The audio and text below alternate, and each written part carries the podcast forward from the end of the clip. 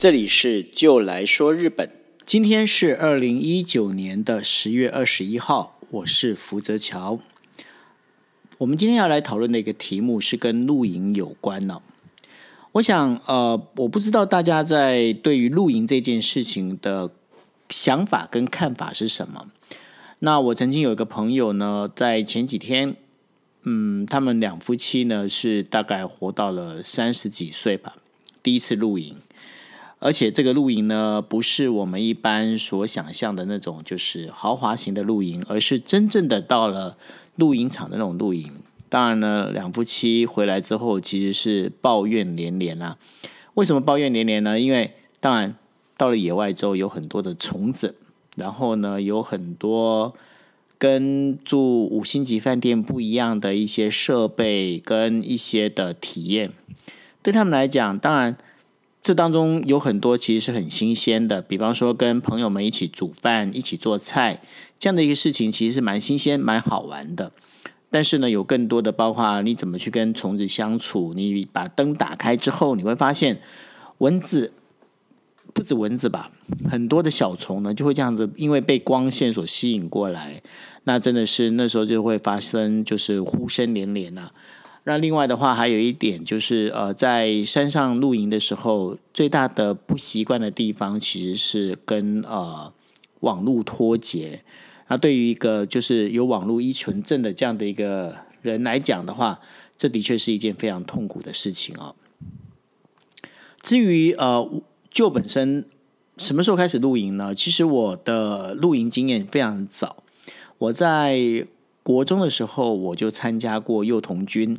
那幼童军里面，其实不只是要露营，而且我们还会有很多的，包括如何去绑童军绳，然后如何用呃竹筒去煮饭这些事情。尤其是竹筒煮饭这件事情，对我来说印象非常深刻。因为什么呢？因为用把这些米放到竹筒里面，然后加了一点水，然后放在火里面烤烤烤，然后就可以烤出香喷喷的这样的一个竹筒饭出来哦。那那时候对小孩子的我来讲，其实印象是非常深刻的。那一直到大概是四五年前，又重新在有一波台湾有一波就是露营的风潮又起来哦。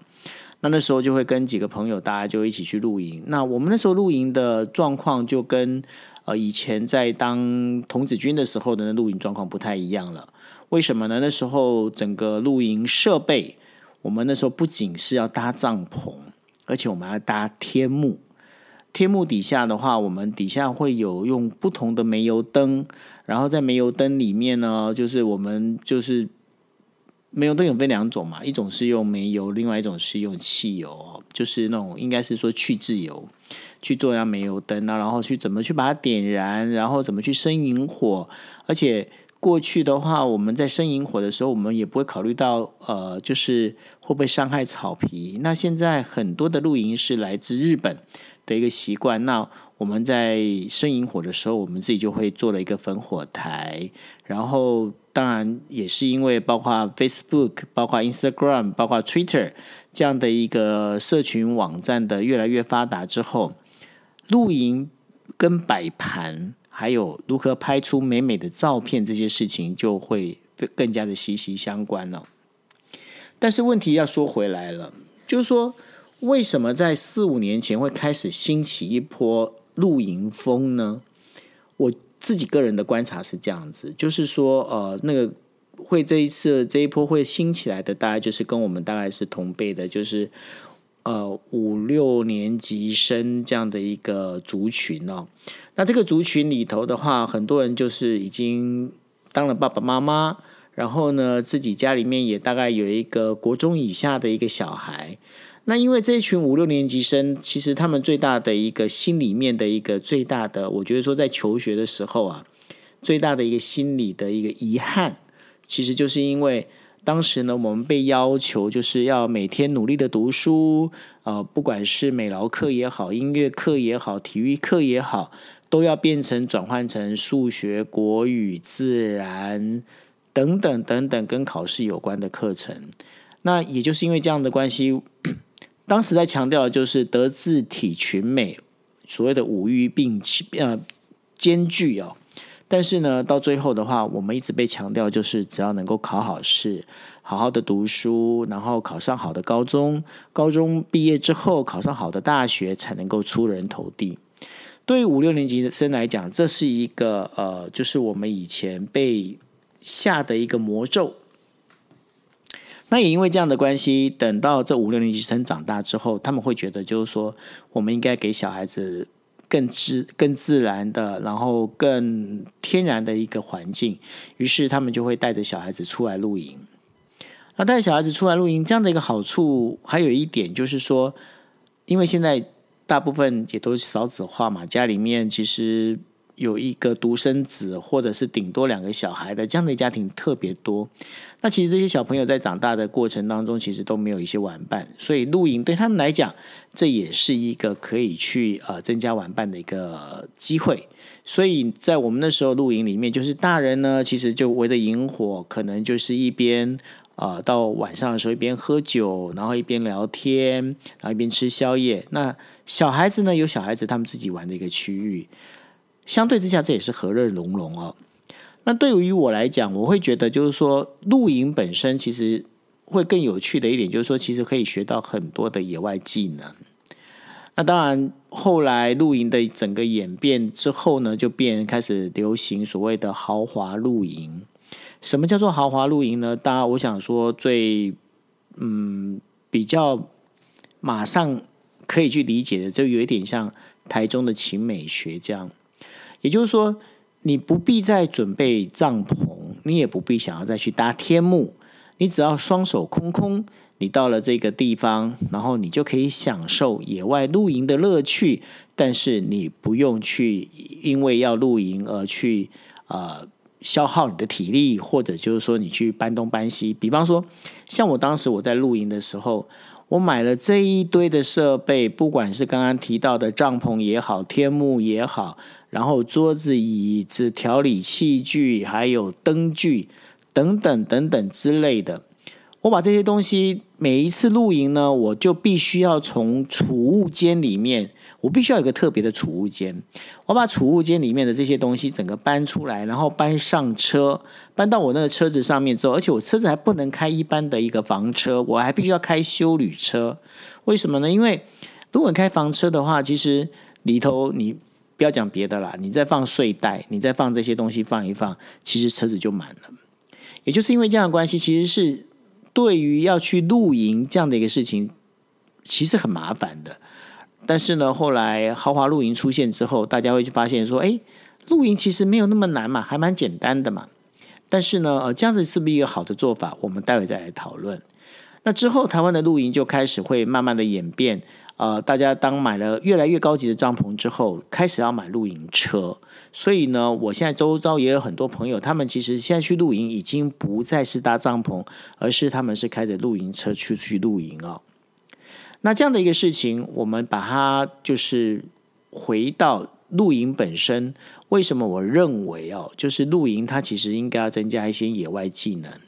因为呃，从日本的几次天灾里面就可以发现，像在三一一的呃，就是大地震之后，或者后来几次的风灾，如果是发生在呃比较偏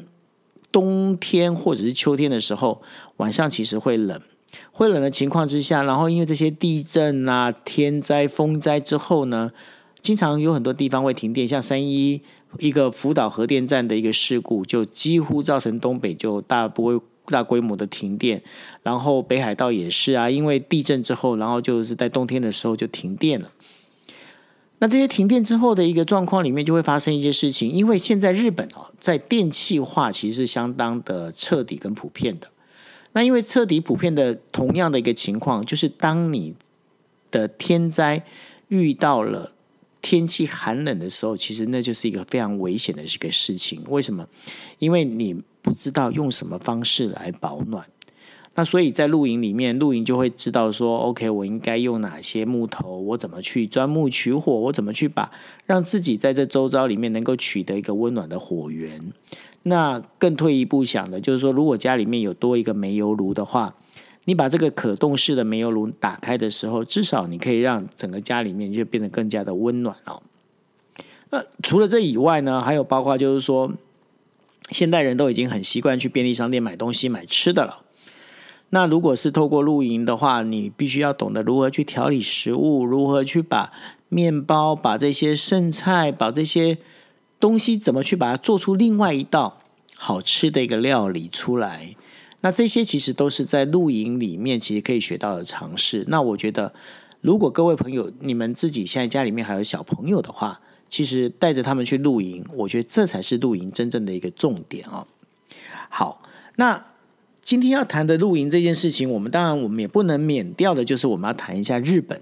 那刚才既然既然刚刚已经在谈的就是天灾这个部分，那我也跟各位介绍，呃，这一次日本的几个，就是因为台风十九号的关系哦，所以所产生的一些呃跟露营相关的一些新闻哦。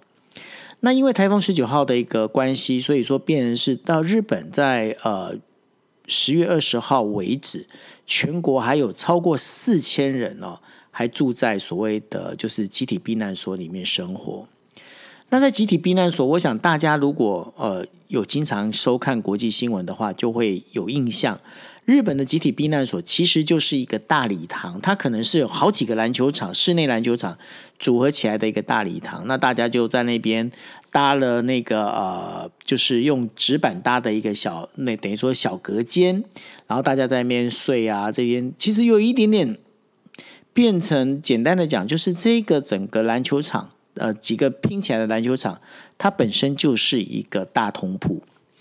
那这对于习惯就是每一个家每每一户人家自己生活的这样的一个家庭哦，那当然是一个非常难以适应的一个呃环境。那因为是这样的一个关系，所以说日本他们现在呢也开始在思考，就是说我怎么我怎么让我今天我这个虽然是一个避难所，但是呢我还是有办法保留各自的隐私。那在呃长野县的上田市呢，他们现在就有新的一种避难中心使用的帐篷的这样的一个设计的出现。这个帐篷呢，跟我们印象中的帐篷，就是有屋顶的帐篷是不一样的。它呢长大长宽大概是两米，然后高的话是一点二米，然后四方形，它就是用那个呃。铝合金板去把它围起来的一个，你可以把它想象成就是一个四方形的一个大碗。那大碗就是上面的话是空的，为什么要空的？因为它是放在室内，放在避难中心里面哦，所以说他们不需要那个屋顶来去呃要遮风避雨。因为为什么？因为它必须要有一个屋顶，它这样上面那个呃，就是礼堂上面所照下来的灯光才能够照到里面。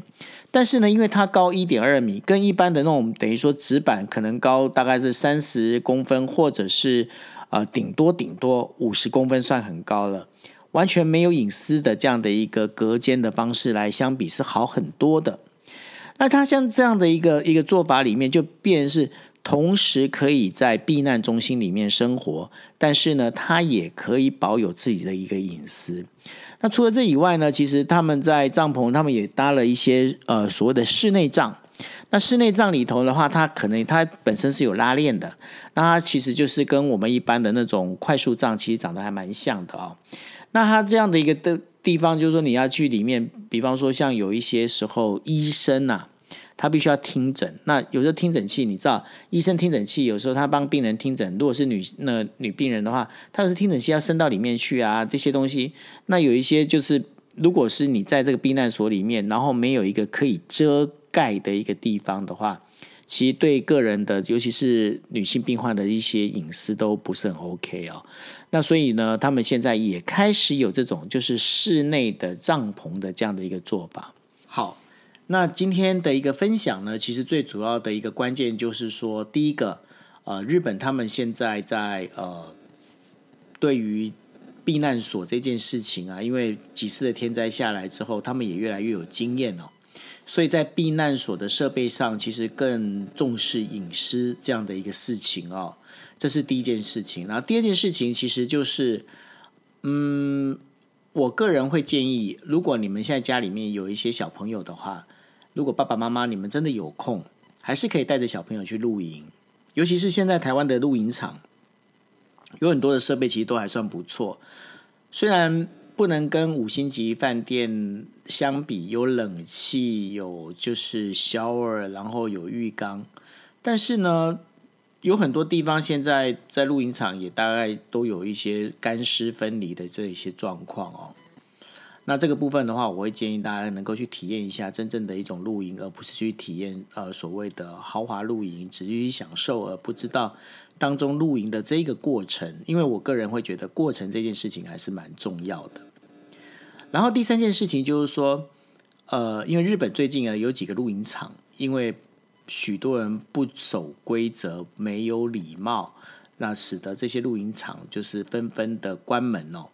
那所以呢，如果各位你们去露营的时候，请注意也几件事情要注意的哦。就第一件事情，其实我们现在刚刚有提到，就是在生营火啊，你一定要用焚火台，你不要把火放在草地上去生，因为这样子，等你露完营之后，你离开了，就是这个一片草地就会有一把一把的，就很像那种拉力头那样子，真的非常丑。那第二件事情呢，其实垃圾记得带走，然后不要影响到别人，这都是非常重要的一个关键。好，那这就是呃今天跟大家分享的，就来说日本啊，有关于日本他们现在把帐篷露营这件事情运用在他们的避难中心这样的一个分享。那如果大家对于呃就来说日本非常有兴趣，也想要知道更多的内容的话，其实你也可以呃就是到我的 Medium 呃上面去搜寻 J O E L F U K U Z A W A，或者是到商周 .com 打商周 .com 直接搜寻福泽桥，福气的福，三折海折的折，桥梁的桥去掉木字边，福泽桥。ok 谢谢大家。